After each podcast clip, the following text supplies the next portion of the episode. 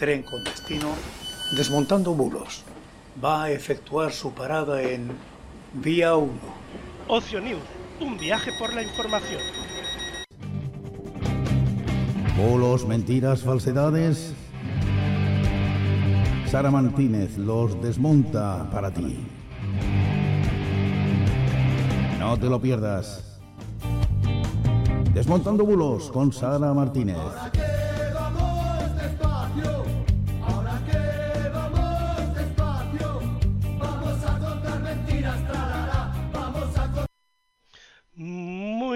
Noches y bienvenidos. Hoy es jueves 20 de octubre de 2022.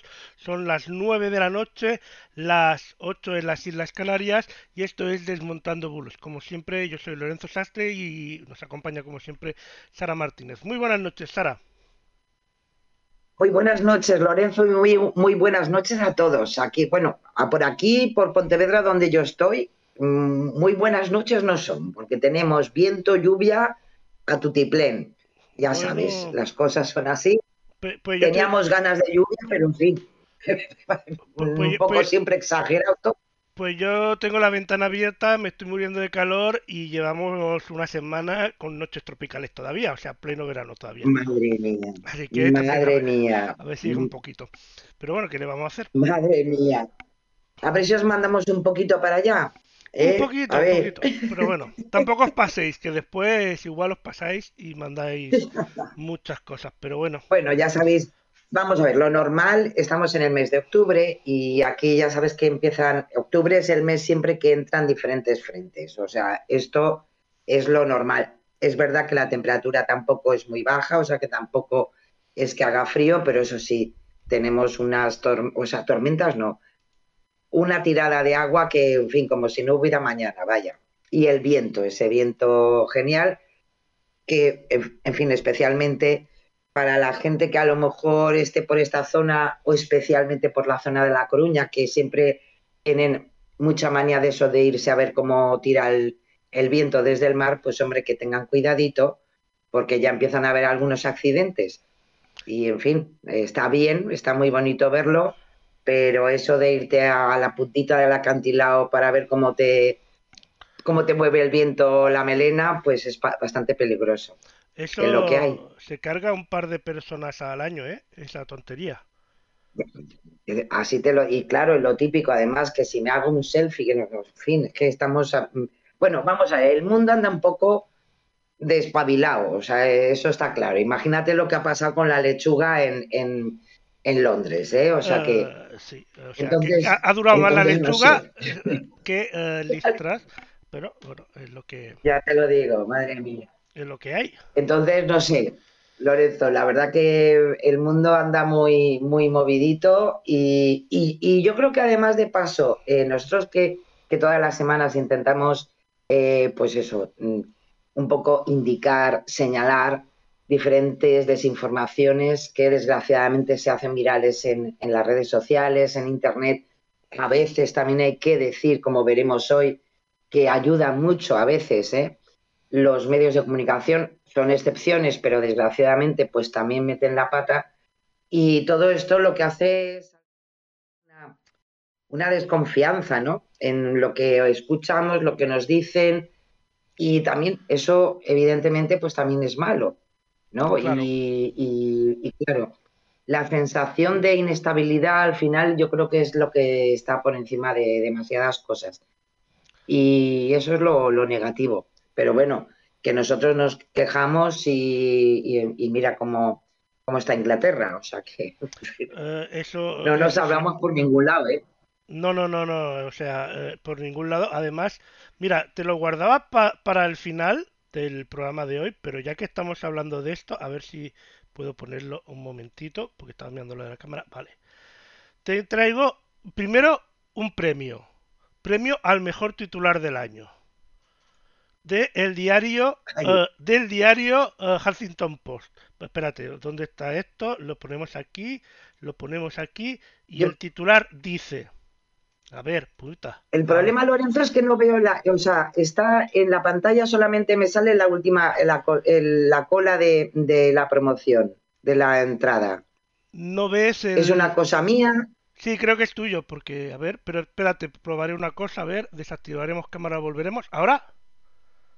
Ahora, ahora, ahora, ahora, ahora veo además la pantalla bien, correcto. Sí, ahora sí. Y pone, te lo leeré porque no tú lo tendrás en tu pantalla al revés, pone el titular del Huffington, del HuffPost, pone, ha durado un tris trus. Ay, señor. Todo, Ay, señor. todo un titular, eh, el titular del año al menos, se le tiene que dar a este titular. Ya te, ya te lo digo, ya te lo digo. Pero bueno, estamos muy simpáticos. Estamos ¿eh? muy simpáticos. Esta profesión está muy simpática. Hombre, y después más que ahora todos los rumores apuntan de que el nuevo presidente será Boris Johnson. Diferente como sí, el señor. Times, que también pues ha habido ahí algunos memes sí, sí. como Inglaterra echando a Boris Johnson del bar, del pub y resulta que Boris Johnson vuelve a estar dentro. Así que bueno, estamos muy originales hoy. Eh. La verdad es que un poco más nos despistamos y esta mujer dura menos que el entierro de la reina. Porque Que, ojo, que tenía, no es por nada, te- tenía numeritos para que durara, porque en fin, eh, han sido días, pero vaya, un poquito más y dura menos que, que- que efectivamente los funerales, ¿eh? O sea que, ojito. sí, sí, o Pero bueno, era algo que se veía venir, desgraciadamente. Es que estas cosas de, de- de los dineros eh, hay, que, hay que andar con mucho cuidado. Eh, los tiempos no andan muy, muy tranquilos y ciertos cambios así de repente y, en fin, yo creo que se acordará ya toda su vida y, to- y bueno, y su ministro que avaló en su momento los cambios que quería hacer, pues, pues mal, mal, o sea, mal. Bueno, ¿qué le Ella a que hacer? quería ir de la nueva Thatcher, pues bueno, pues ha quedado en, en nada. Como iba de la nueva eh, eh, mandataria de hierro, ¿no? Como Margaret Thatcher en, sus, en, su, en su etapa y nada, se ha fundido, pero, pero totalmente. Bueno, pobrina. ha sido En fin. em, eh, Liz eh, Truss la, la breve, porque la verdad es que Tal ha, cual. ha durado poco. un. Eh, nosotros ya habíamos dicho, ya habíamos dicho que el siguiente banda más de Reino Unido iba a durar menos que la reina. Eso se esperaba todo el mundo. Pero que durase tan poco, no hablábamos de, de, de esta en concreto, pero bueno, mira, a veces la vida te da sorpresas. Con lo mal que le van las cosas de- de- en el protocolo a Carlos, eh, Sí, no. esto no le ha tenido que hacer ninguna gracia. No, ¿eh? no lo lleva muy "Jo, bien eso, aquí". eso de por, por llevar tantos años esperando, algo le falla en el protocolo a este hombre, pero bueno. No Ya quiero te- que me prohíban no la entrada vivir, al no, Reino eh, he, he leído eh, que no quiere, no quiere vivir en, en, ¿cómo se En llama? Buckingham, en Buckingham Palace, en Buckingham Palace, ¿no? pues puede ser. Pues bueno, será por sitio, o sea, tienen un par de chaletillos por ahí, así que tampoco pasa nada. Ah, no, no le gusta, el Buckingham no le hace a, a Charles. Bueno, Bueno, bueno, que, que vaya a vivir donde bien dices, quiera, tiene muchos terrenos por ahí. ya te lo digo. O sea que, en fin. En fin, que bueno, que ahí estamos, Lorenzo. Una semana, eh, al final, todos los jueves tenemos alguna cosita de última hora. Como puedes ver, es un buen día siempre los jueves para, para, para estas cosas. Y tenemos ahí, eh, desgraciadamente, eso sí, la guerra de, de- en Ucrania, eh, eh, con Rusia pues haciendo sus cositas y, y como siempre, pues lo triste de todo esto es veremos cómo se va cómo se va iniciando el invierno para los ucranianos, cosa que me parece que va a estar bastante fastidiada y no sé, la verdad que yo al final veremos luego, eh, traigo algunos, algunos datos, ya sabéis que por, por Europa Press Datos también lo hemos incluido en esa, en esa sección de transparencia, eh, donde eh, precisamente esta semana también han salido diferentes datos sobre la inflación y, y- bueno, ya han salido muchos más con las diferentes, los, los diferentes pronósticos en la economía para el año que viene. Y yo me quedo con, con una reflexión.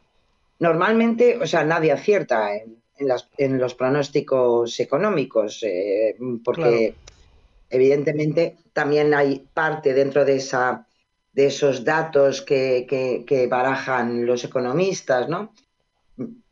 y siempre hay, pues bueno, quien puede darle más importancia a unos que a otros. Pero lo que sí que me parece fascinante es que puedan hacer pronósticos con lo que tenemos encima en general, vaya, con todas las variables que no tenemos ni idea de cómo mm, se van a desarrollar, ni qué va a pasar al año que viene, o como dijo Pedro Sánchez en aquella eh, entrevista, igual vienen los extraterrestres o tenemos una invasión zombie. O sea que entonces me parece todo tan, tan líquido que, la verdad que mm, yo no, sé, les agradezco este, estos pronósticos. Me da lo mismo ya que sean buenos o malos, pero que se atrevan a hacer pronósticos las grandes entidades, los, diferentes organismos. Me parece bestial. Primero porque de entrada, si nos vamos a los pronósticos de hace un año, pues tampoco habían acertado mucho. Con lo cual, pues eh, no sé, no sé, Lorenzo, verdaderamente mm, me, parece muy valiente, vaya. Yo, alguno que otro experto en esto, incluso he llegado a ver que diciendo eh, es que cualquier pronóstico puede acertar y cualquiera puede fallar. Claro, claro, eh, claro. ya, es el experto que he visto que menos se moja del mundo. Porque la verdad es, que, es que yo creo que es muy, muy, muy difícil, verdaderamente es muy difícil. Es como hoy salía también del Funcas eh, el pronóstico para España, eh, que ahí ya se hacen unos líos, cada uno va a, tirar por un lado. Y, claro, pues sí, que ponen que si el crecimiento lo bajan al 0,5, aún así es crecimiento, cosa me parece impresionantemente positivo, pero en cambio eh, no, sube el paro, todo lo contrario, se reduce el paro, con lo cual yo casi, pues oye, yo me quedaba con, ese eh, crecimiento pequeñito, pero en cambio que eh, precisamente el ámbito laboral y, el trabajo siga funcionando, porque en definitiva eso sí que nos afecta a todos. Si los precios suben, vale, muy bien, pero si tenemos trabajo, todavía lo podemos afrontar con un poquito, un poquito de dignidad, ¿no? Entonces, no sé, no sé, es complicado, verdaderamente complicado. Bueno, es complicado, pero bueno, ya veremos. Saldremos de esta como hemos salido y todo lo demás. Por cierto, ¿te oyes pues bien? Pues digo yo. o sea, me oyes bien a mí y no te oyes a ti, ¿verdad? Es que he estado tocando una cosa de la configuración. Pues genial, porque por el momento todo bien. Perfecto. pues, vamos a empezar, si te parece. Si hemos sobrevivido al apocalipsis final y que todavía hay gente que tiene papel de baño en casa de desde 2020, ¿cómo no vamos a sobrevivir con todo esto? Es que... Yo estoy convencida que sí. A pesar de los agoreros y a pesar de todo, ¿eh? sí, sí, las cosas son así. Mm. Eh, seguridad social. Pues sí, porque desde ciberdelincuencia, pues aquí tenemos pues eh, el, el, el, numerito de todas las semanas. En esta ocasión es eh, Ojo, es un bulo eh, eh, que tiene además una connotación em, de estafa o, posible estafa, em, y en esta ocasión le, ha tocado pues a, la Seguridad Social, a Hacienda, bueno, han hecho ahí un batiburrillo genial. Hay que decir que esto está, o está funcionando desde 2021, este tipo de ataques, y que ya alertaron el año pasado los cuerpos y fuerzas de seguridad del Estado y de la Administración Pública. Y es en definitiva una carta, eh, o, sea, en formato de carta eh, por correo electrónico, donde te dicen eh, que desde la Seguridad Social nos, nos ponemos en contacto con usted porque es necesario que nos envíe los siguientes documentos debido a que la ley que entró en vigor el pasado mes y debido a un ataque informático en los sistemas de Hacienda y Seguridad Social, muchos de los datos de los ciudadanos se han perdido. Esto sería genial que nos viniera una carta así tal cual. o sea, que a mí me viene la administración con una cartita diciendo que han perdido datos de los ciudadanos y yo la enmarco, ¿eh? Ojo, Ojo, ojo, que también te voy a decir una cosa. Tampoco me extrañaría que perdieran los datos, porque te, piden los mismos papeles 40 veces, es que no tienen los datos. O sea que pues tampoco me extrañaría. Pues así, así vamos. Entonces, bueno, pues esto desgraciadamente, eh, que además, ojo, eh, en algunos casos sí que se ha detectado que ha llegado físicamente esa carta, eh, pues bueno, pues como podéis imaginar, se hacen pasar por la Tesorería General y por el Instituto Nacional de la Seguridad Social, con esta excusa que ponen. Eh, claro, en algunos casos se lo ocurra muy bien y dicen que va a haber un incremento de la prestación por jubilación y por tanto necesitan fotocopia del DNI eh, por ambas caras, extracto bancario en el que la persona aparezca como titular o autorizado de la cuenta y cantidad que ha cobrado en el último mes. O sea, todos esos datitos. Y, como no, pues indica que eh, hay que enviarlo a, y te pone seguridad social.granada.outlook.es. Eso da una seguridad como los arroba Gmail. Para estas cosas, Entonces, pues para un correo particular vale, pero para una empresa Todavía hay empresas que lo tienen y todavía vale, se puede tolerar. Aunque. Pero la administración. Pero la administración no. Aunque recomiendo si alguien tiene una empresa y sigue usando correo Gmail, Hotmail o lo que sea, eh, por 20, 30 euros al año pueden tener su correo de empresa y quedará mucho mejor. Corporativo, eh, efectivamente. Y queda más profesional. Nos puede quitarle Claro, y, además, aparte, bueno, tú luego también tienes una serie de seguridad, o sea, la seguridad para, ti mismo en, muchos aspectos, ¿no? Hmm. Bueno, pues como podéis imaginar, ese email de outlook.es, pues evidentemente no es de la administración pública. Y, luego eh, también hay un dato que en este caso lo apunta maldita.es, em, donde eh, también puede, se puede ver eh, en, ese correo electrónico o en esa carta física que aparece el logo de la Tesorería General de la Seguridad Social y en cambio lo firma la directora general del Instituto Nacional de la Seguridad Social, o sea, el INS. Eso a lo mejor es un poquito más, a lo mejor podría no detectarse en una simple lectura, pero no es lo mismo el INS que la Tesorería General de la Seguridad Social. Con lo cual, pues bueno, pues eh, hacen ahí un batiburrillo, lo dicho. Bueno, pero, eh, Sara, si seguimos llamando uh, INEM al, al SEPE, que hace años que no existe el INEM, y seguimos llamando PRICA al Carrefour, que hace años que no existe, ¿cómo no vamos a, cómo no nos vamos a confundir con esas técnicas, esas cosas ya pues, más técnicas? No, nos, deben conocer muy bien y por eso mismo les importa un pimiento poner una cosa al principio y otra al final. ¿eh? Pero, pero sí, que ¿ves? es importante que tengamos en cuenta ciertas cosas, aunque en nuestro día a día pues juguemos mucho con, nuestra memoria anterior, pero en ciertos momentos como es. Y luego también la, la importancia de que, bueno, que luego también por eso a veces eh, hacemos eh, afirmaciones un poco extrañas y en cambio es un desconocimiento de, los propios organismos y de la propia vida administrativa. Y a veces nos quejamos de lo que, de lo que nos pasa cuando estamos eh, en una cola y a veces los primeros que no nos eh, informamos bien somos nosotros.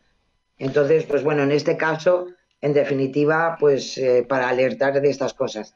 Hay que tener en cuenta que esta viralización de, de, este bulo y de este intento de, de sonsacarnos datos, eh, la propia Guardia Civil desde, desde hoy, desde ayer, perdón, eh, se ha pues, lo, ha, lo, ha, puesto en, eh, en, conocimiento en sus propias redes sociales, porque desgraciadamente, pues bueno, es, se, han, se han detectado bastantes cartitas, especialmente por correo electrónico, con este, con este intento de fraude. También hay que, decir cuidadito con lo que encontremos que si el gobierno no cambiase el nombre de los ministerios y las administraciones cada vez que hay un gobierno nuevo, igual estaríamos más enterados, porque al final no sabes a qué ministerio o a qué administración tienes que ir, porque cada, cada cuatro años cambia.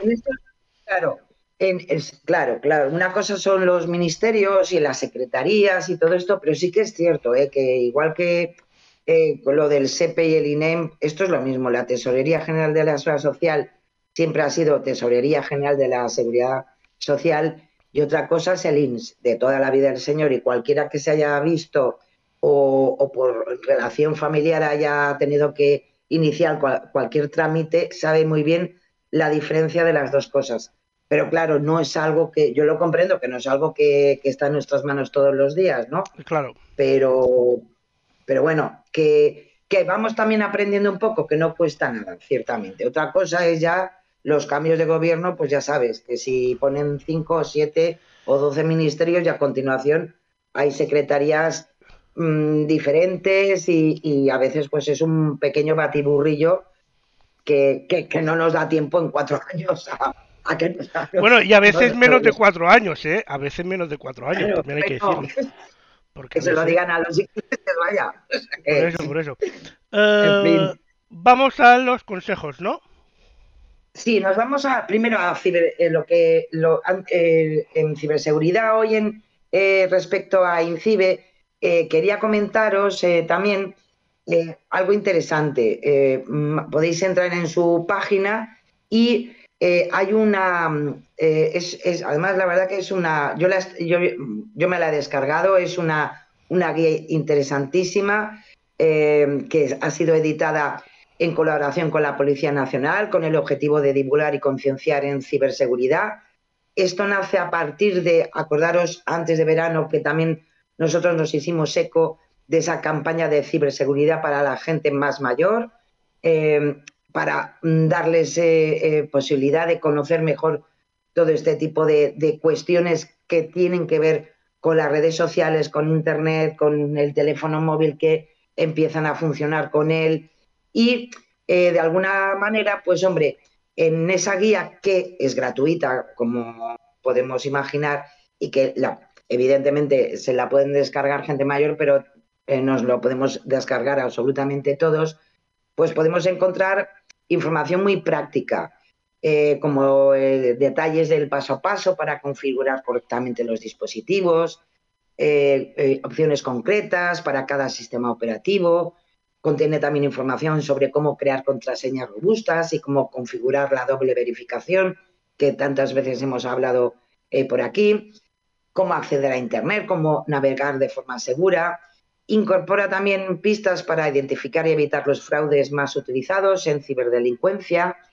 Y por tanto, en definitiva, pues hombre, una, un, una serie de consejos y una guía muy interesante para todo lo que uno puede necesitar en un momento determinado y por lo menos, pues hombre, ir con, con, una, con una, por lo menos con una base interesante. Eh, posiblemente, a lo mejor, eh, nosotros podemos saber muchas de estas cosas, pero yo siempre digo lo mismo, si nosotros también ayudamos a nuestra gente mayor em, con este tipo de documentos, pues hombre, si tenéis a gente mayor a vuestro lado y que están ahí con, el móvil, con el ordenador, pues hombre, hacerle un favor y, le descargáis la guía, que lo he dicho, tiene, además es, eh, la información está muy bien estructurada y, se entiende muy bien, tiene además un, maquetaje bastante, bastante eh, accesible, así que yo os lo recomiendo, ya sabéis, en, eh, lo tenéis ahí en,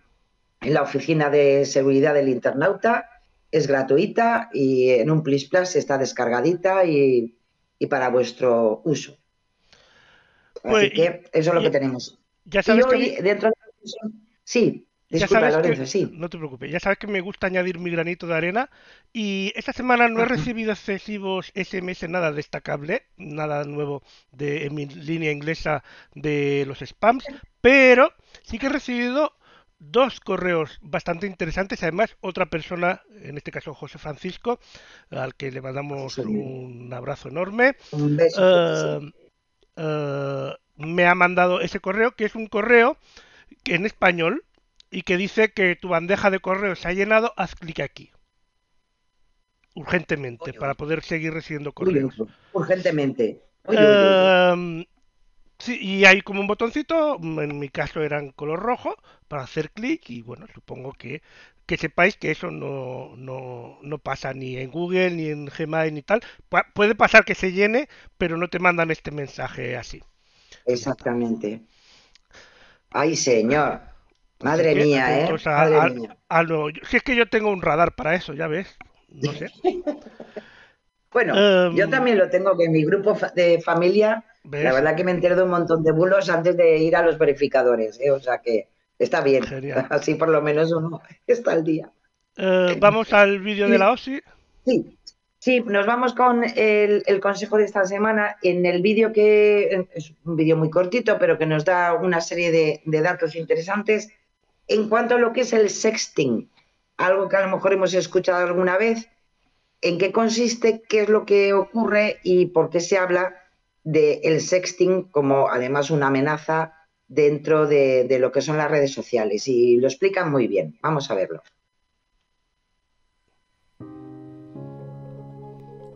Esta semana en Aprende de Ciberseguridad os hablaremos del sexting. Utilizamos este término para referirnos al envío de contenidos de carácter sexual a través de Internet, producidos por los propios usuarios, principalmente a través del móvil y la mensajería instantánea. El sexting no es un problema de seguridad en sí mismo, pero sí es una práctica de riesgo, sobre todo cuando implica a menores de edad. Mientras que por un lado se puede considerar como una nueva forma de intimar entre los jóvenes, también tenemos que tener en cuenta que una vez que se envían esas imágenes y vídeos se pierde el control sobre ellos. Y no es extraño que por un descuido o por motivos malintencionados esos contenidos se acaben haciendo públicos, provocando un daño a la reputación de la víctima. Si quieres entender mejor esta práctica de riesgo, te recomendamos visitar Internet Segura. Allí encontrarás recursos para trabajar la prevención, tanto en el ámbito familiar como en el escolar, y cómo reaccionar ante la filtración de imágenes íntimas. Recordad que también tenéis disponible la línea de ayuda en ciberseguridad de INCIBE, el 017, un teléfono gratuito en el que estaremos encantados de atenderos.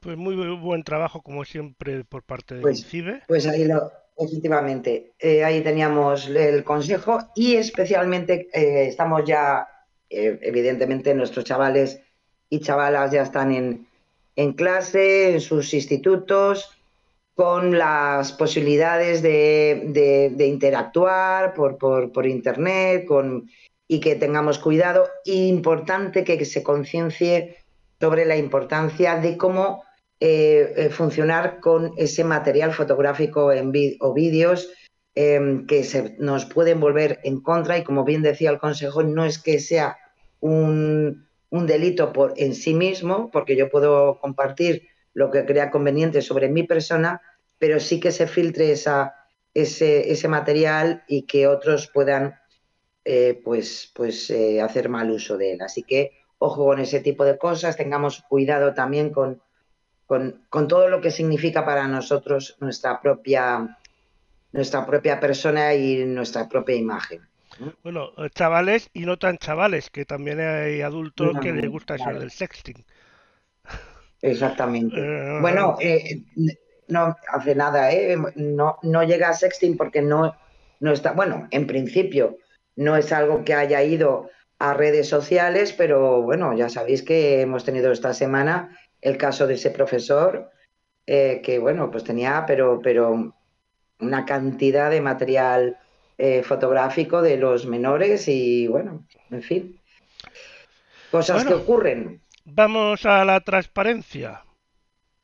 Pues sí, esta vez os traigo, eh, esta semana el trabajo de Cibio ha sido muy interesante porque nos nos, recuerda el verano y ha hecho un trabajo interesantísimo gracias a la fiscalización, el informe de fiscalización de los contratos eh, eh, de los diferentes ayuntamientos que durante este verano, como ya hemos, habíamos superado toda la pandemia, pues todos los ayuntamientos, el que más o el que menos, pues ha hecho sus fiestas, sus festejos y sus conciertos. Y por tanto, pues es, era interesante ver esos fondos de los consistorios, eh, eh, en qué se habían gastado el dinero para, para, lo que significa pues, las fiestas y especialmente el caché de los artistas eh, de renombre que han estado actuando en diferentes localidades en nuestro país.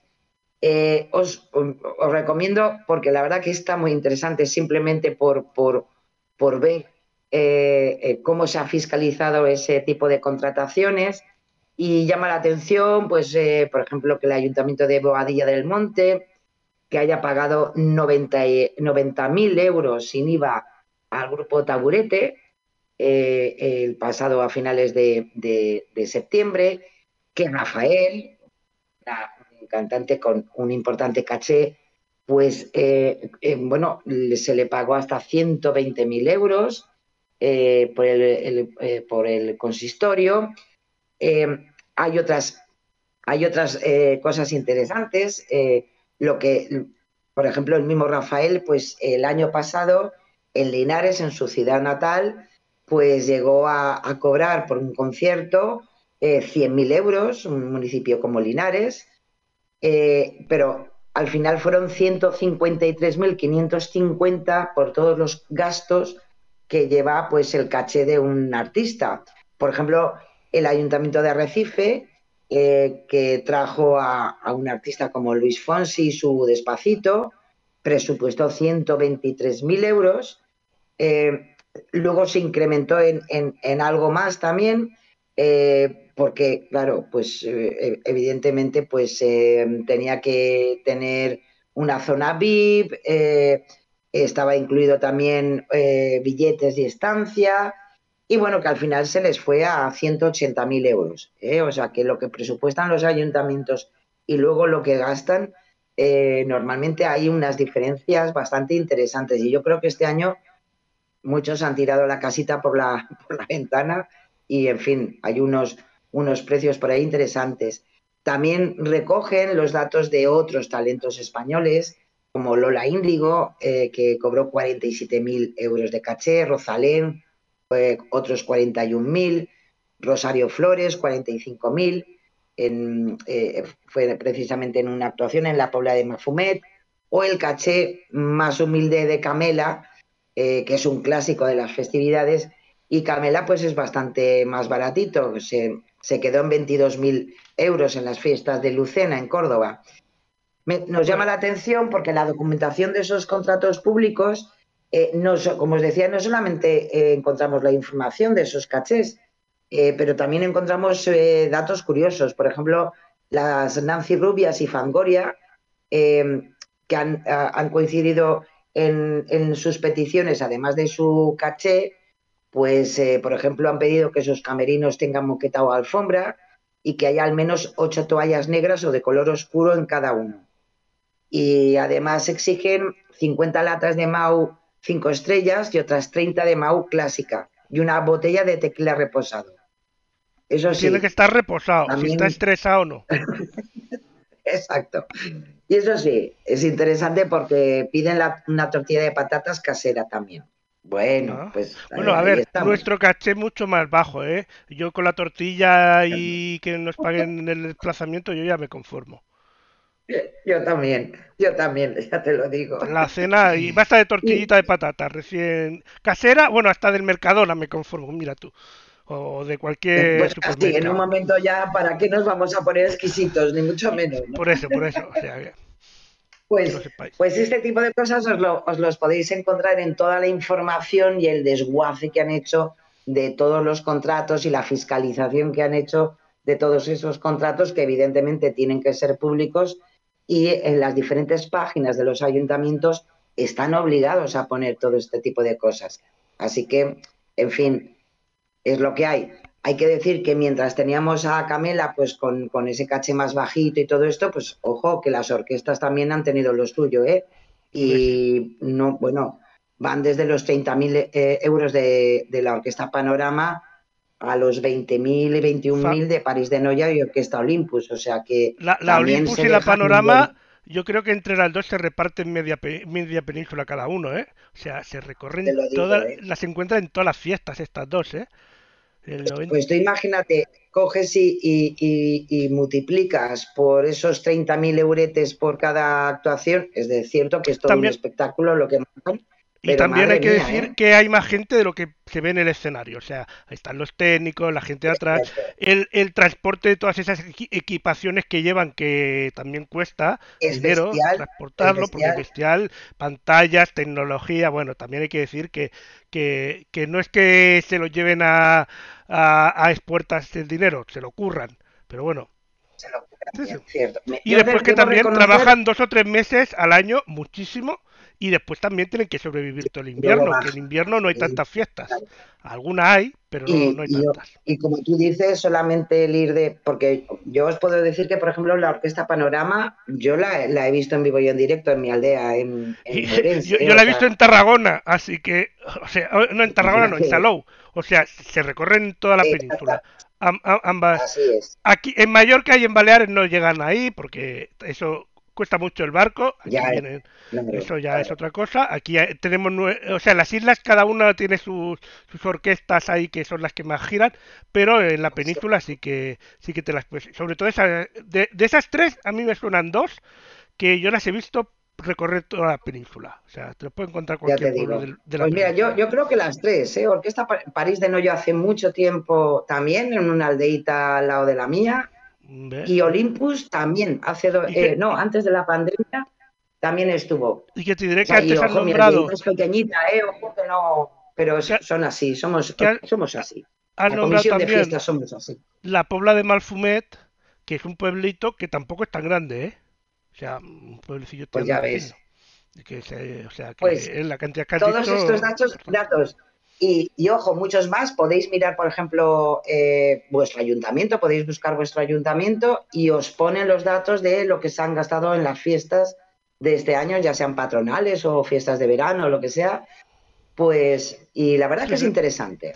Que, que tú vayas gratis o pagando, porque también hay algunas que son pagando, pero que tú vayas gratis, que la mayoría son gratis, no quiere decir que no cuesten dinero, que a veces mucha gente también se piensa que, que gratis y... Claro, ah, claro. Lo estamos pagando con impuestos. Pues no, no, vienen gratis, ¿eh?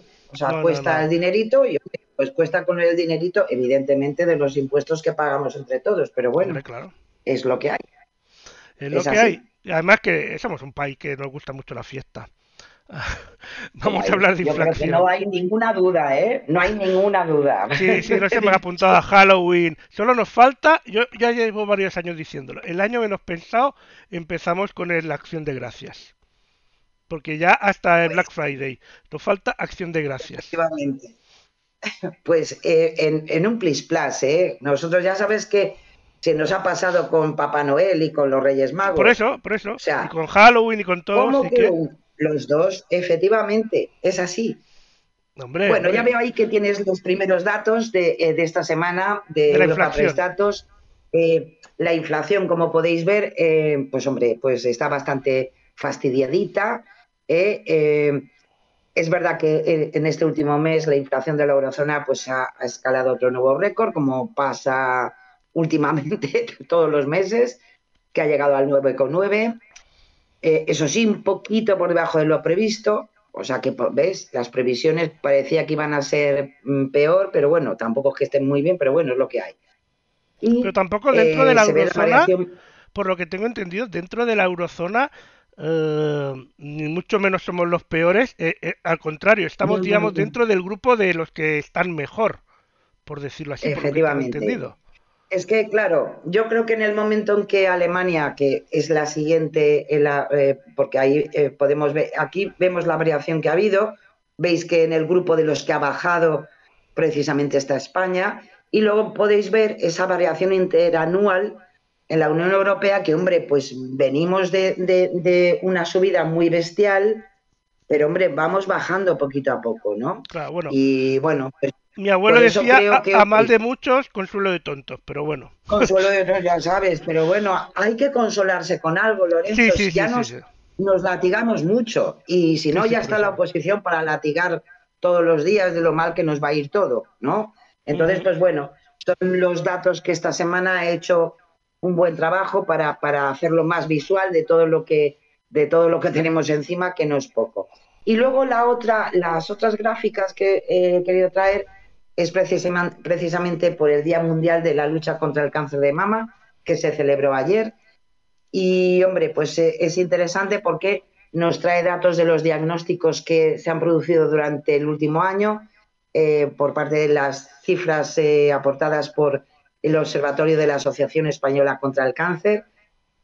Nada menos que 34.353 casos nuevos de cáncer de mama en 2021 y me parece muy interesante la comparativa eh, que hacen de los casos detectados que van aumentando conforme a la edad, evidentemente, primero porque, bueno, es, lógico como, cualquier otra enfermedad, pero aplicando la tasa por población, es muy interesante lo que nos dice la siguiente gráfica porque se, se nota muchísimo más a partir de los 75 años. Es que, ¿sabes qué me pasa con la, otra gráfica? Que la he sacado, pero es que no la encuentro. No, no, pero, esta misma, esta misma que tienes ahora ahí, podéis ver lo que es, la incidencia eh, por tasa de población por diferentes tramos de edad. Y me parece muy interesante eh, el dato que dan a partir de los 75 años, porque parece que las mujeres a partir de los 65, de los 70, pues parece que ya se ha hartado de hacer muchas mamografías y no es por nada, pero en esa edad también una mujer eh, se le puede detectar un cáncer de mama. Y precisamente es la que más sube, la incidencia es la que más sube. Y posiblemente es porque a lo mejor la gente se va haciendo mayor y se preocupa menos de algo que está ahí, que es la posibilidad de... por, lo, que me queda, pues mira, va, Claro, claro, y es una pena porque en definitiva eh, el poder em, eh, diagnosticar eh, cualquier enfermedad y tengas la edad que tengas, pues hombre, por lo menos para vivir con una cierta, no sé, em, calidad, ¿no? Entonces, no, solo, para vivir con una cierta calidad, sino que te puede quitar tiempo de vida también. Ya no solo la calidad de vida, sino que te puede quitar tiempo de vida si ese cáncer se descontrola, ese o el que sea. Exactamente. Entonces, pues bueno, ojo con, eh, esto es lo que trae a veces, eh, bueno, las gráficas y los datos, porque nos, nos pueden dar idea de cómo podemos funcionar mejor y a lo mejor no, no dejar ciertas cosas como si ya no pasara nada. Ojo, especialmente a lo mejor personas que tenemos cerca, mujeres que tenemos cerca, ojo que los hombres también pueden tener cáncer de mama, que vale la pena también, em, en fin, que estén en, en, esa posibilidad y prevenir siempre es mucho mejor que curar. Entonces, pues ojo con la gente más mayor, con las mujeres más mayores, que a lo mejor con el paso del tiempo y bueno, y parece que uno llega a una edad que no, que parece que te vas a morir de simplemente de viejo, no, pues a lo mejor eh, vale la pena seguir con, con, esos cuidados y con esa prevención que, que depende de nosotros mismos, ¿no? Así que, en fin, eso es lo que os he traído esta semana en cuanto a gráficas y datos de, de nuestra actualidad. No de lo estoy seguro que, le hacían una, que hacer una mamografía a la reina de Inglaterra cada 15 días y por eso ha vivido tanto. como tantas no lo decían, cosas, seguro. No lo decían, pero aparte del whisky y todas esas cosas que le gustaba beber ella, una mamografía cada 15 seguro. días. Segurísimo, segurísimo. Vamos ahora sí que a los bulos.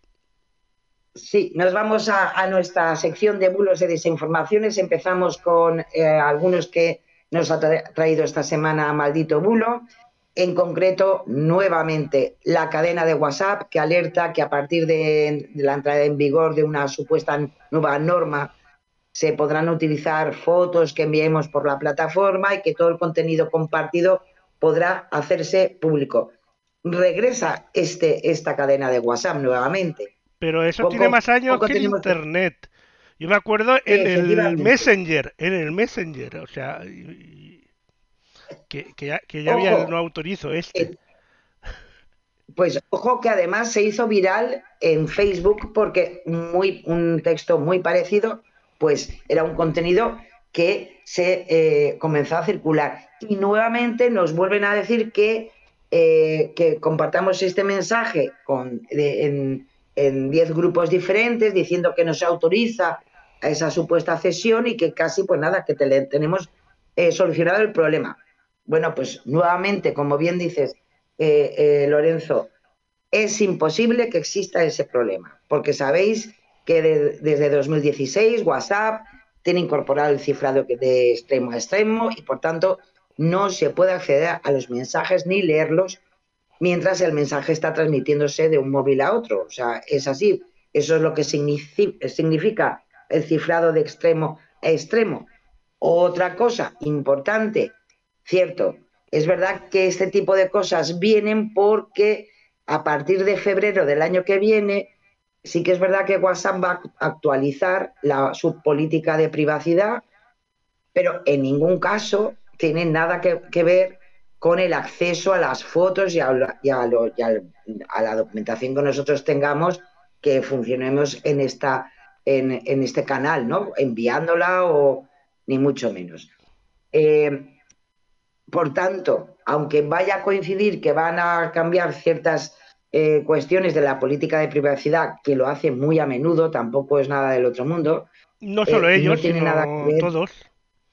O todo el mundo, efectivamente, pues no tiene nada, absolutamente nada que ver con las licencias que nosotros, hombre, asumimos eh, en cuanto a la utilización, en este caso, de esta desde de, WhatsApp, ¿no?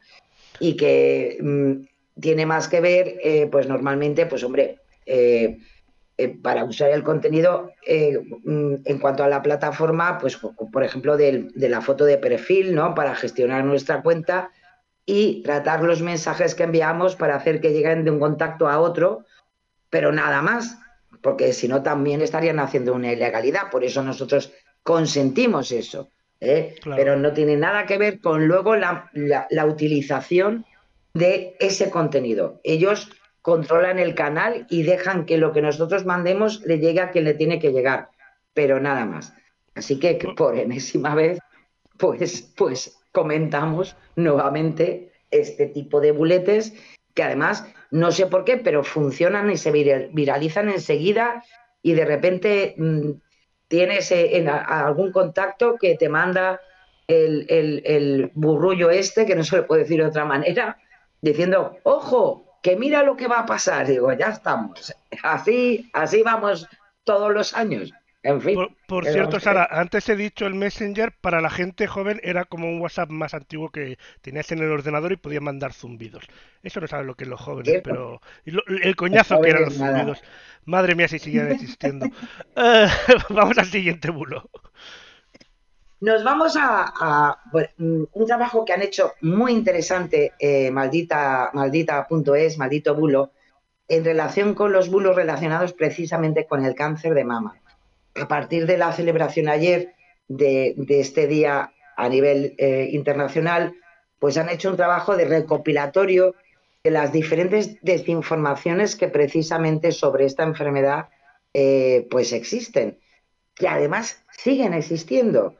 Eh, como, como el desmentido que se tuvo que hacer por parte de la Sociedad Española de Protección Radiológica para explicar que la dosis de radiación que se puede recibir en la tiroides eh, por las mamografías es insignificante y que por tanto en ningún caso va a significar que las mujeres por hacernos esas mamografías tengamos posibilidad de tener un cáncer en, en la tiroides, ¿vale?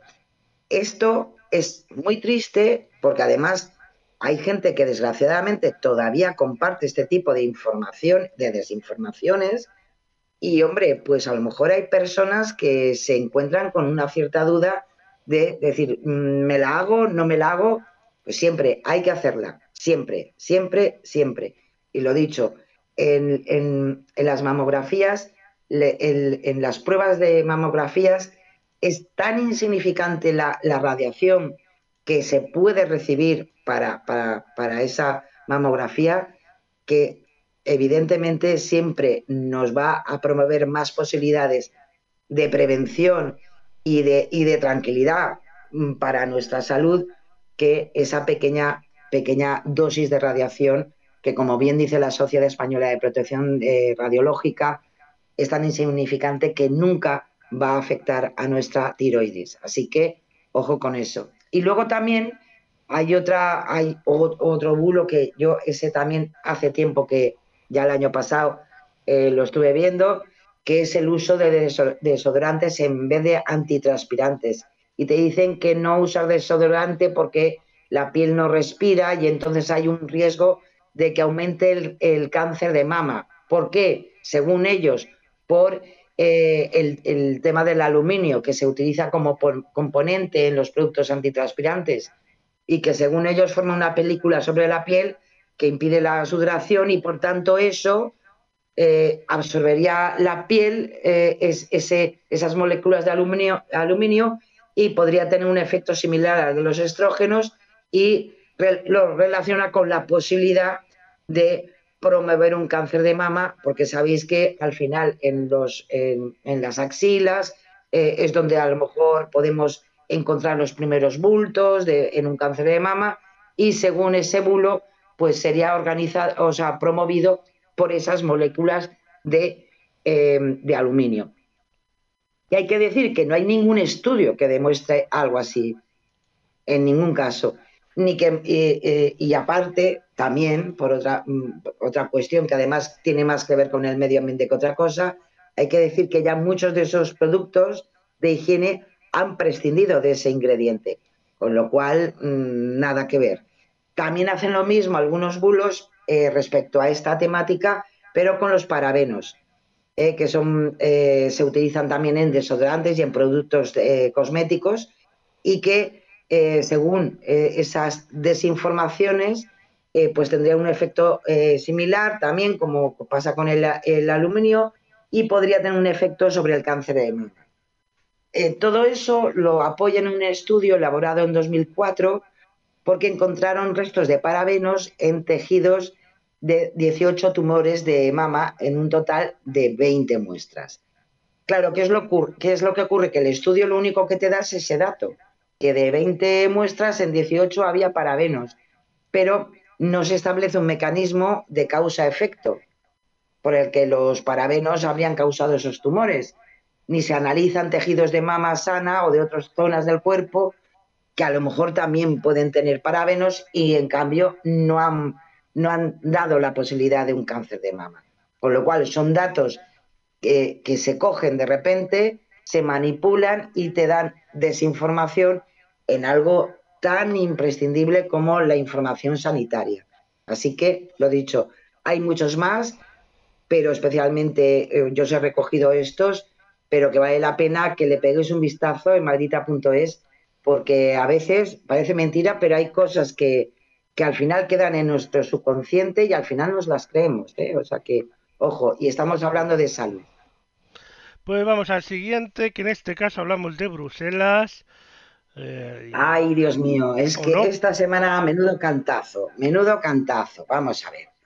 Aquí, eh, a partir de, y, lo triste de todo es que esto se produce a partir de una información que saca eh, la agencia eh, de información internacional Bloomberg, eh, que España se arriesga a perder el dinero del Fondo de Recuperación tras incumplir los plazos y que un, un oficial de la Unión Europea les informa a estos periodistas de la agencia Bloomberg que altos funcionarios de la Comisión advirtieron al gobierno español durante una visita el mes pasado de que no habría más desembolsos hasta que el sistema de auditoría estuviera en marcha y fuera totalmente funcional.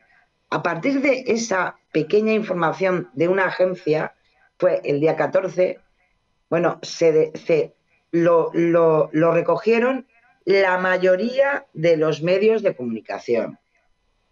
Hasta por la tarde, en los, en los programas estos de tarde, se hizo comentario al respecto algunos, algunos eh, políticos también se hicieron eco de esta información. ¿Qué ocurrió? Pues que en menos de una hora y media, eh, pues en este caso, eh, Nuitz Beller, portavoz de, Economía de la Comisión Europea, pues hizo unas declaraciones negando esa congelación de fondos que no tenía nada, nada que ver con, con la posibilidad de congelar los fondos a España, a España que es una, eh, era una información infundada y que España ha cumplido satisfactoriamente los hitos, o sea, las condiciones y los objetivos vinculados a todas las solicitudes de pago presentadas hasta la fecha. Hay que decir que ciertamente la mayoría de los medios de comunicación retiraron eh, esta, este, este contenido Alguno que otro no lo ha retirado a día de hoy, que hay que, en fin, me parece muy lamentable porque en definitiva es intentar engañar a, la gente y en definitiva a la sociedad. Y eh, hay que decir que, como bien eh, comentó la, la, comisaria de la Unión Europea, por el momento nosotros o, el gobierno no ha, no ha, dado ninguna posibilidad de que, de que se haya algún problema con ese desembolso de, de los fondos europeos.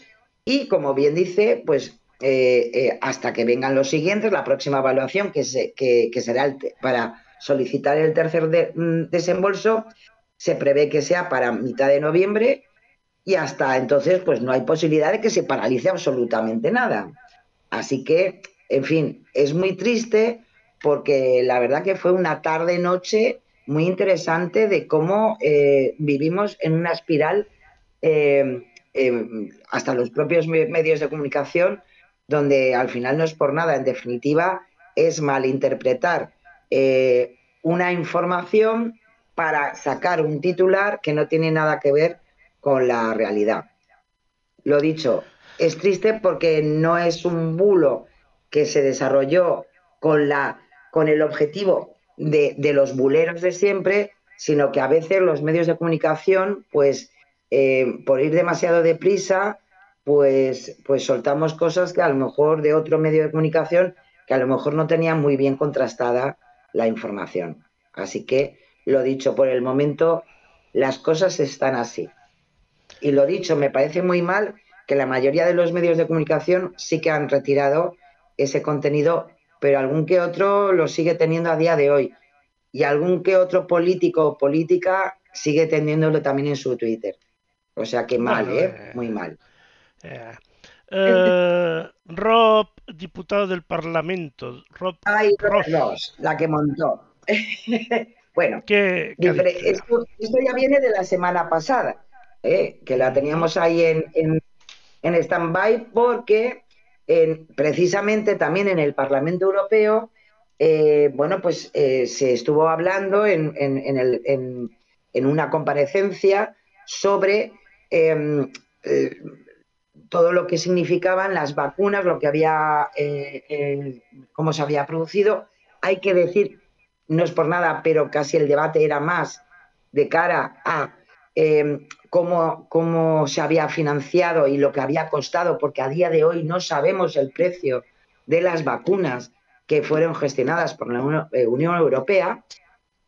Y a partir de esta intervención de Robert Ross, que es eh, un parlamentario eh, ultraconservador, que además lo hizo viral él en sus propias redes sociales, porque eh, le preguntó a Janine Mesmal sobre lo que se había aprobado en esa vacuna de la COVID-19 y más que hablar del precio y del montante económico que era sobre lo que iba esa comparecencia, le preguntó sobre algo que no es por nada, pero ya no, yo creo que el mundo mundial lo sabe, que era que eh, los, los, ensayos para la vacuna estaban, eh, eh, mm, estaban preparados, y por eso salió tan rápido, para, para la eficacia sobre la enfermedad, no contra la transmisión del coronavirus, que son cosas muy diferentes. Y eso sigue sin estar eh, funcionando. Las vacunas, como ocurre con otras enfermedades, no es precisamente para eh, prevenir y, promover que no haya transmisión del virus, sino para que sea eficaz contra la enfermedad, para que no sea tan grave, para que no nos, nos, no nos lleve al otro barrio, como estaba ocurriendo desgraciadamente con el coronavirus. Vamos, que no, que no son uh, hay, como iba a decir, que no son como los preservativos, que no son... Uh, Exactamente. Uh, ahí, bueno, ya me habéis entendido. Eso. Tenía la palabra en la cabeza, ahora no me sale. Porque, en definitiva, pre, una cosa es prevenir que haya una trans, trans, transmisión ¿eh? y otra cosa es testarla para prevenir que la enfermedad no sea mortal. Lo que, lo que previene la transmisión son las mascarillas. Exactamente. ¿eh?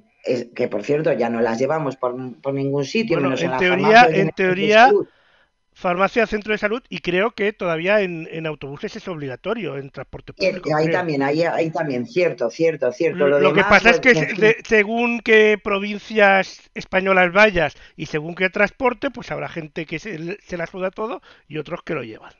Aquí se está respetando en el autobús de momento.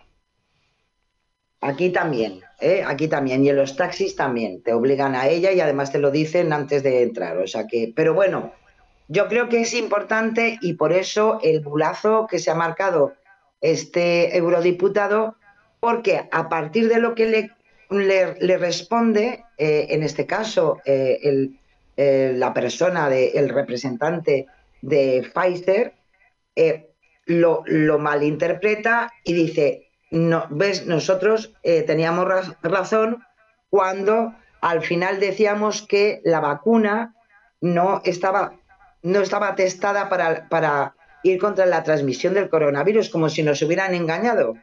Bueno, todavía hay gente que dice que es experimental, o sea, si con tres años y con millones y millones de, de la población inoculada sigue siendo experimental, igual hay que revisar el concepto de experimental.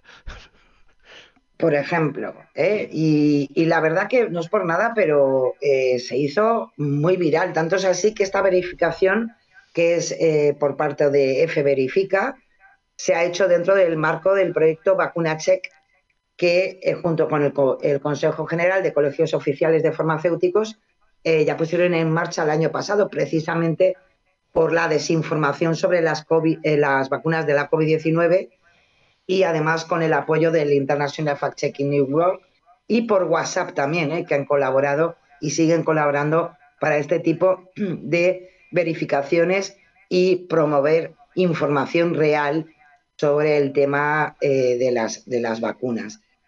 Era normal que además se, hiciera bastante viral precisamente porque sabéis que ha comenzado la vacunación de esta cuarta dosis y, bueno, pues eh, la semana que viene seguro que tendremos alguno más, pero es triste que venga por parte en este caso de un representante, en este caso de, del Parlamento Europeo. Así que, lo dicho, que por el momento nos ayuda mucho. Y nos vamos a también Pero esta niña no es la primera vez que está aquí, ¿verdad? ¿O, es algo similar? Pues sí, eh, es bueno, es similar porque desgraciadamente, primero, es un bulo antiguo que vuelve a difundirse, en este caso, por WhatsApp. ¿Y, qué hacen? Pues lo, lo utilizan diciendo que esta niña tiene cáncer y tiene que le tienen que cambiar, cambiar la médula ósea y que por cada foto que mandes por WhatsApp le da un euro para su causa, para que, para lo que no, por lo que no te cuesta nada. Así te lo pone, ¿no? Adjuntan esta foto de esta niña con su peluche y no es la primera vez que utilizan esta imagen, que la verdad no es por nada, pero yo me imagino que esta niña tendrá algún, no sé, existirá y habrá familiares que conozcan a esta niña. Y no es por nada, pero. el tiempo que hace que rula el bulo, eh, con el tiempo que hace que rula el, igual eh, ya está casado y tiene hijos. Posiblemente. Bueno, pues se ha hecho viral y nos lo recuerda en este caso verificar Radio Televisión Española. ¿Qué, ¿Qué es lo que hay que decir?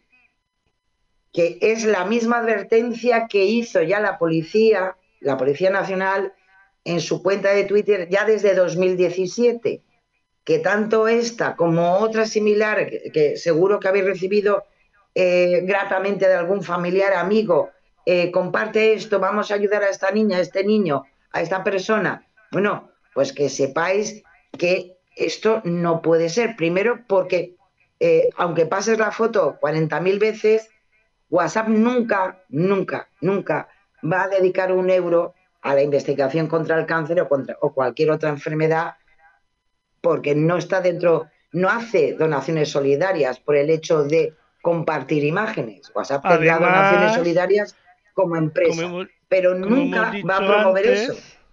Como hemos dicho antes, la conversación está no sabe, extremo extremo, no sabe qué es lo que hemos compartido. Exactamente. ¿eh? Esto además eh, en, el trabajo realizado por Verificar Radio Televisión Española, que también se pusieron en, contacto con eh, Threat Alert, la OTA, que es una página especializada en ciberestafas, y, y, vuelven a repetir lo que tú bien has dicho ahora. Es imposible que WhatsApp pueda funcionar con esto. Bueno, pues a ver si con esta explicación, pues hombre, nos, no sé, nos queda claro que nunca WhatsApp va a ayudar o hacer donaciones solidarias porque nosotros compartamos eh, imágenes de este tipo o textos de con, no sé quién que está en el hospital de no sé dónde. Es una estafa y son, vamos a ver, en principio esto no, no, va, no es un riesgo de una ciberestafa como tal, porque en tal caso solamente estamos compartiendo, pues, pues eso, con pues una imagen, con algo, pero sí nos puede dar posibilidades de crearnos, eh, crearnos este tipo de cosas y que sí que eh, se promueva estafas de caridad que también sí que se han producido en otras ocasiones, que de repente te ponen hacer una donación, pero ya tú a este número de cuenta, a estos o a estos otros, a este colectivo. O sea que ojito, eh, porque desgraciadamente hay gente que juega con la compasión y el buen corazón de, las personas. ¿eh? Y lo dicho, esta vez eh, pues le ha tocado otra vez a esta niña, que esperemos que esté estupendamente feliz en su casa y con los suyos, vaya. Pues vamos al siguiente. Em, pues nos vamos hasta eh, Qatar, ni más, ni menos. Claro, claro, porque tenemos el Mundial de Fútbol ya ahí a un pasito. Sabéis que es en Qatar, sabéis que hemos traído alguna vez algún bulo ya respecto a lo que nos puede pasar si nos vamos a Qatar a ver eh, eh, eh, algún partido de fútbol y, se ha hecho viral pues un cartel, este en concreto, que aunque esté muy bonito ahí con su, en fin, en inglés, y en, pues no, pues no es de ningún organismo o fuente oficial del Comité de Organización de la Copa Mundial de la FIFA. Y lo, lo peor de todo es que crea una serie de prohibiciones, además lo hacen con una cierta Em, una cierta crítica al mundo árabe, eh, dicen cosas que menos mal que dice bienvenidos, divino estará el mundial, bueno, pues este tipo de cosas, ¿no? Se ha hecho muy viral en Facebook, no tanto en Twitter, pero en Facebook sí, y, y bueno, de alguna manera pues dice ese cartelito que da la bienvenida a la Copa Mundial siempre y cuando se abstengan y te ponen pues todo este tipo de cosas, ¿no? Sí que es verdad, eh, evidentemente lo que te enumera es lo típico, que si beber alcohol, la homosexualidad, la inmodestia, la blasfemia, no respetar los sitios de culto, música y sonido alto, citas románticas, tomar fotos a otras personas sin su consentimiento. Claro, eh, vamos a ver, evidentemente no es, no, no es una cuenta oficial, no es una bienvenida, un cartel de bienvenida oficial de la organización del Mundial y por tanto es falsa. También de todas formas hay que decir eh, que, ojo, sí que es verdad, y eso ya desde antes de verano, si os acordáis, eh, también hubo un bulo muy, muy, muy parecido, pero sí que es verdad, ojo, que el Ministerio de Asuntos Exteriores sí que se debe prestar atención a las costumbres religiosas y sociales de Qatar pero yo me imagino que como en todos los sitios, no sé, eh, a lo mejor no, eh, aquí en España, pues yo creo que también, eh, no sé, yo lo, lo, digo, por ejemplo, porque aquí en España, o en concreto aquí en Galicia, con el, el, Camino de Santiago, evidentemente este verano se ha movido y se sigue moviendo muchísima gente, muchísima. Y yo no creo que a nadie se le tenga que, le tiene que tener respeto al entrar en ciertas iglesias, digo yo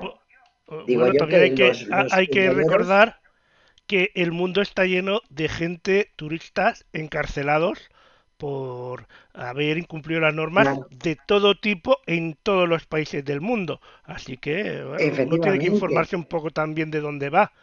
No tiene que pretender que donde vaya se adapten a él.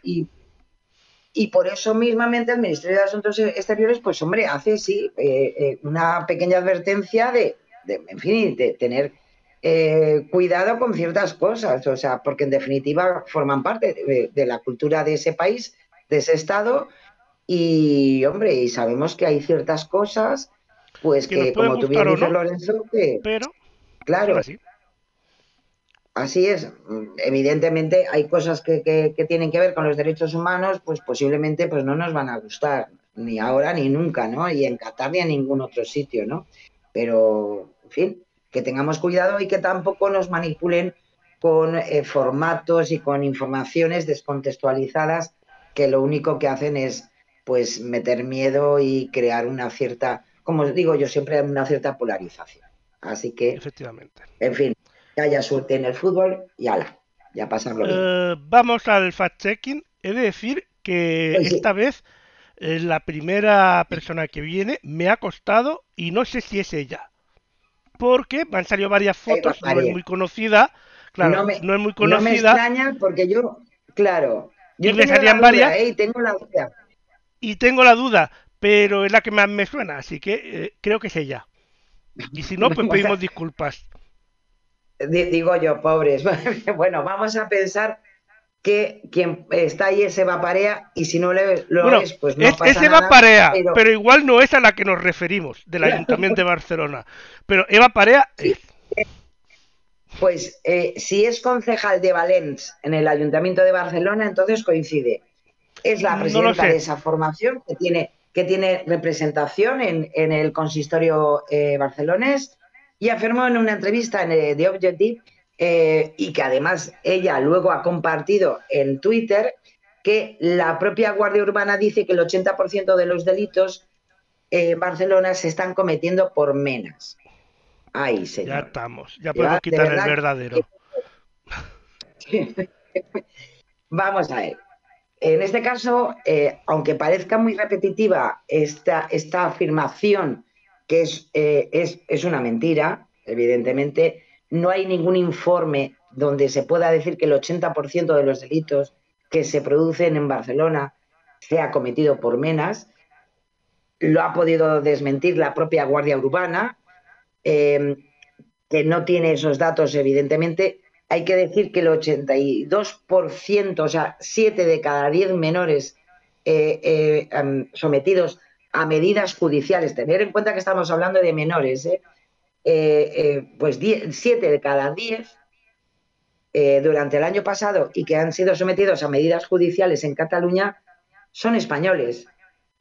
Y se registra, se registró la cifra más baja de extranjeros. Datos del Departamento de Justicia y el estudio de Mossos de Escuadra. O sea, en fin, en cuanto a los datos oficiales en Barcelona como tal, no tienen datos eh, eh, porque no hablan de filiaciones eh, de los que cometen evidentemente los, los, los, los problemas ¿no? y, y los y, los posibles eh, eh, situaciones de, inseguridad. Y por tanto, luego, eso sí, mm, lo que sí que ha podido ver neutral es cuántos menas hay en Barcelona y por tanto sabemos que son menores que no van acompañados y por tanto están bajo la tutela de la administración pública, pues hay que decir que el 82% de los menas de Barcelona no ha cometido ningún delito nunca, con lo cual es difícil hablar de estas cosas. Y el 18% restante que han sido detenidos e investigados, la mayoría han sido por hurtos menores de 400 euros.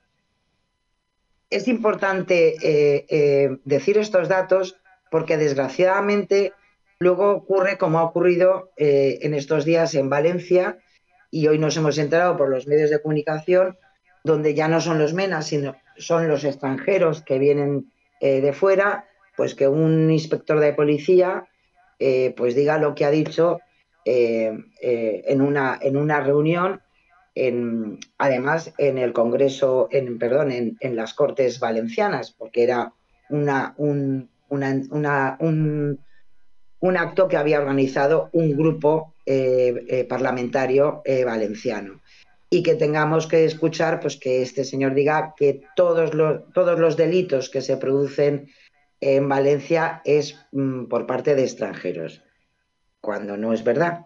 O sea, el 95% de, desgraciadamente, de delitos que se producen eh, en, este país, pues son españoles y el resto, pues sí, son, son extranjeros, pero que bueno, que no podemos hablar de que no hay ningún español que, que delinque. O sea, eso, eso, eso es una barbaridad y unas ganas de crear eh, ciertas, cierta polarización en contra de un colectivo que, lo tenemos ahí y que, desgraciadamente pues no creo que tampoco eh, lo estén pasando mm, nada bien para que de paso ciertos, eh, en este caso, esta concejal eh, catalana o en el caso de Valencia por parte de un inspector de policía, pues que, tengamos estos datos cuando ellos no dan esos datos, no, no dan la posibilidad de que nos puedan demostrar que lo que dicen es cierto.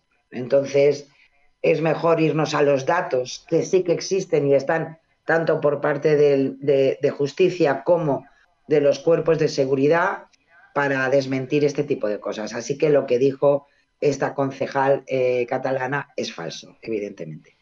Hoy eh, me has puesto mucha gente Cataluña. Salvador Illa, del PSC. Pues sí. Bueno, este es simpático, vamos a ver.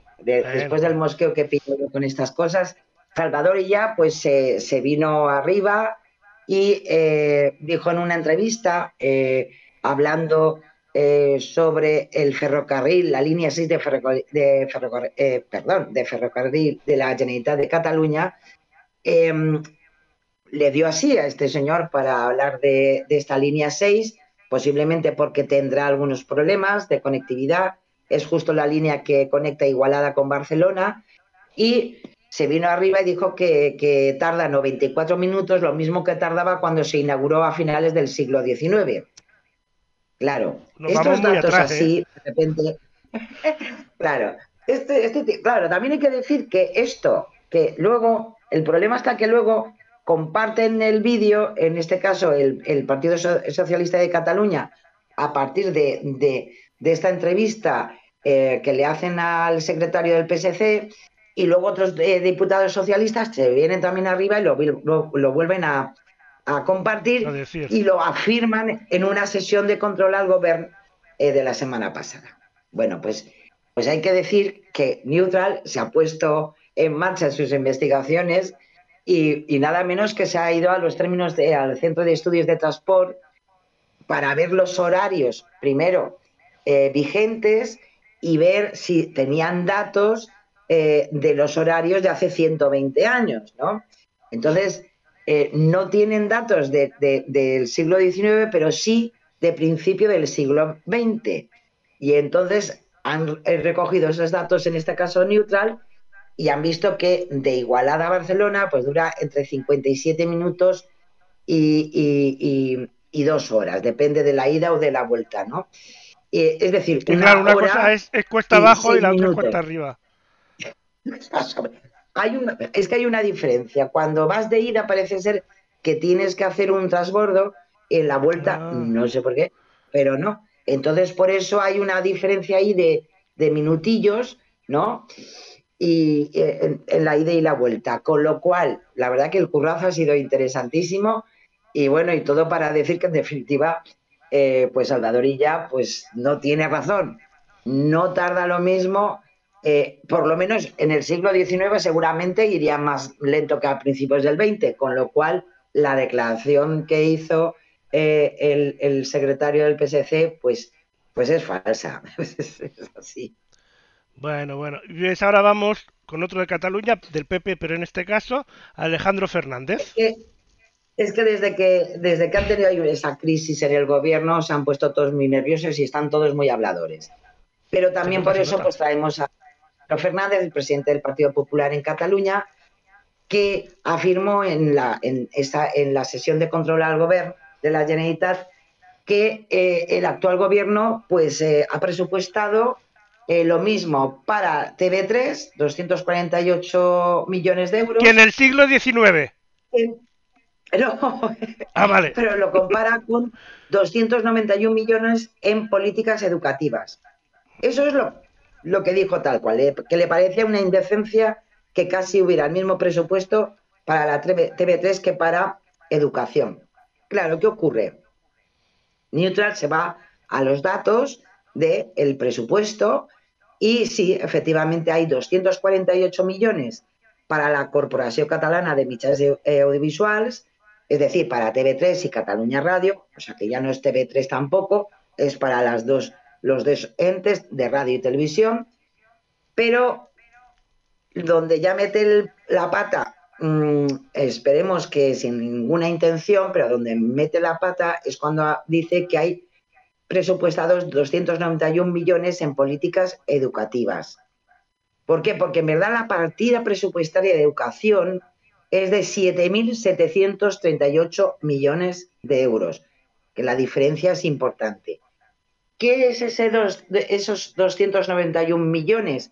Pues una pequeña eh, subpartida en, la de educación, pero que se refiere a la inversión del sector público en infraestructuras relacionadas con educación, como puede ser pues construcción, reforma, ampliación de centros educativos, etcétera. Algo que ha podido eh, eh, verificar, eh, en este caso, el verificador Verificat Cataluña, y que evidentemente lo ha recogido neutral. Con lo cual, pues hombre, no puede decir que ni criticar, en este caso, que casi el presupuesto para medios de comunicación en Cataluña sea casi el mismo que para educación. La diferencia es muy importante. El presupuesto en educación en Cataluña es de 7.738 millones y la Corporación Catalana de Michas de Audiovisual es de 248 millones. Con lo cual, pues lo sentimos mucho, pero le tenemos que decir que, que no es verdad. Bueno, pues nos vamos a la, a la, otra punta de España, aunque se encuentra en Madrid. En Madrid. Es que es que Alberto Núñez Fijo, yo lo comprendo, es, eh, claro, es el, líder de la oposición. Y es que todos los días, todos los días dice algo, señor. Y como encima no está en el, en el hemiciclo principal, pues tiene que hacerse notar. Claro, claro. Pues eh, yo lo siento porque además yo creo que llevo ya varias semanas que sale todas las semanas, pero claro, quien más habla pues es el que más, mm, en fin, se le puede verificar lo que dice. Y en este caso, pues... Arrimadas últimamente no habla mucho, Arrimadas no habla mucho y no sale. Tacalleica. Exactamente. es lo que hay, es lo que hay. Eh, en este caso, nuevamente Alberto Núñez Fijo en unas, eh, en, una, nada, en unas declaraciones, porque eh, en concreto en el Congreso Nacional de Familias Numerosas dijo algunas cosas y entre ellas pues habló, hizo referencia al precio de la cesta de la compra en España y dijo, hasta hace bien poco tiempo España tenía una de las cestas de la compra más barata de la Unión Europea. Hoy, sin embargo, la cesta de la compra de productos básicos en España no es de las más baratas, sino de las más caras. Así sentenció Fijo. Bueno, el, el, verdadero ya se lo he quitado, porque de las más baratas no la hemos tenido nunca. Venga, siguiente, puede seguir. Claro. Entonces, claro, ¿qué ocurre? Eh, eh, Además, luego eh, quiso un poco, pues, aún darse a él mismo más razones y mencionó que el IPC de alimentos para eh, había incrementado los últimos 12 meses en un 14,4%. Cierto, en los últimos 12 meses. Vale. ¿Qué ocurre? Que según los últimos datos, el incremento de la cesta de la compra fue del 8,9, señalado por Eurostar y por el INE. Y por tanto, no se puede decir, comparándolo con el resto de países de la Unión Europea, que sea la cesta más cara de toda la Unión Europea. ¿Por qué? Pues porque a día de hoy eh, Países Bajos, Bélgica, Austria, Alemania o Italia tienen esa, desgraciadamente, tienen esa cesta de la compra más cara. Con lo cual, pues yo es que lo siento en el alma, eh, pero, pero no es cierto aquí, la compra. Aquí, aquí hay un dato que, que también a mí siempre me llama la atención y es que no solo hay que tener en cuenta la cesta, sino también lo que cobras, porque puedes tener la cesta más cara y cobrar muchísimo más, o, eh, como país, eh, como eh, media del país, cobrar muchísimo más y entonces resultar que la proporción no es ser más cara, a lo mejor proporcionalmente es más barata. O sea que ahí, cuando juegas con números, hay muchas trampas que puedes hacer. Yo creo que, a lo mejor Feijóo, como estaba además en el Congreso de Familias Numerosas, pues hombre, también igual se quiso venir un poquito más arriba. Y es la manía que yo creo que últimamente tienen eh, los políticos en general de intentar hacer el trabajo de los periodistas para dar titulares y entonces no explican bien las cosas. no explican bien las cosas. Lo que pasa es que, claro, a lo mejor ahí se metía en, en un... Igual se metía en un barrizal porque entonces lo interesante sería, a lo mejor lo que sí que sería interesante es que se equilibrara también los sueldos para que esa inflación no, no sea tan dura para la ciudadanía. Y entonces ahí sí que a lo mejor tampoco le convenía. Pero en este caso lo que comentó no es cierto, no. No, España no tiene la, cesta de la compra de productos básicos eh, como la, la más cara eh, respecto al resto de países de la Unión Europea, ni mucho menos. Así que lo dejamos así. Bueno. A ver la semana que viene. A ver la semana que viene. Vamos con las reflexiones. Bueno, en esta ocasión el, corto, yo un poco, eh, tanto esta semana como, como, como la que viene, como tenemos Halloween ahí al lado, que tenemos el Samaín aquí en, Galicia, pues tanto hoy como la próxima semana eh, voy a traer algunos trabajos. En este caso es eh, un trabajo creado por RIF y Estudios Alternativos. Y como no, tiene que ir de miedo y de cosas em, así un poquito cositas. De todas formas, eh, tiene un, mensaje muy interesante. Verlo con, atención y ya, eh, ya veréis cómo es, es, muy, muy interesante lo que dice al final este corto. Me, ha recordado una cosa antes de poner el corto, que José tiene el concurso eh, de los uh, calaveritas literarias y relatos de terror, que si queréis apuntaros, eh, pues os podéis apuntar si os gusta de esto. Hay algunos premios. Os animo absolutamente a que hagáis vuestras creaciones literarias, que primero el tema es chulo y en segundo lugar porque siempre es una maravilla compartir cultura. Así que enhorabuena a José Francisco y la voz silenciosa por, por esta iniciativa y ahí estaremos, Lorenzo, por supuesto. Eh, sí, sí, ya, ya, contaremos más cosas. Ahora vamos a las reflexiones que se nos va el tiempo. Vamos, vamos allá. Eh, espérate si se quiere poner. Ahí, venga, va, dale ahí.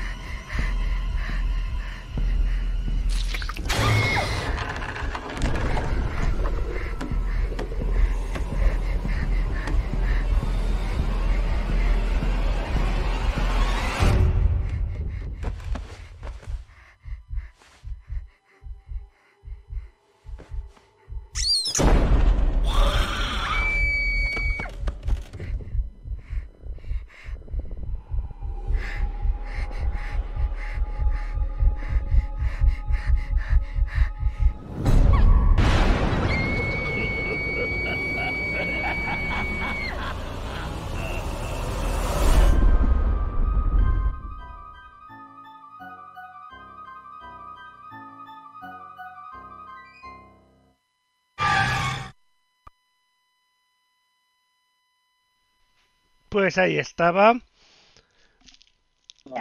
Madre mía, yo creo que el mensaje es muy bueno, eh, el corto está muy bien hecho, da un poquito de miedo todo lo que, todos los monstruos, pero eh, el mensaje es que a veces los monstruos los tenemos demasiado cerca, sin necesidad de, de que vengan de fuera. Por otro lado, voy a dar un tip porque estos días, eh, pues a lo mejor hay gente que va a pasajes de terror y tal, y si eres un poco miedica, eh, no hay nada que sepa mejor y que eh, nuestros miedos que nuestro propio cerebro.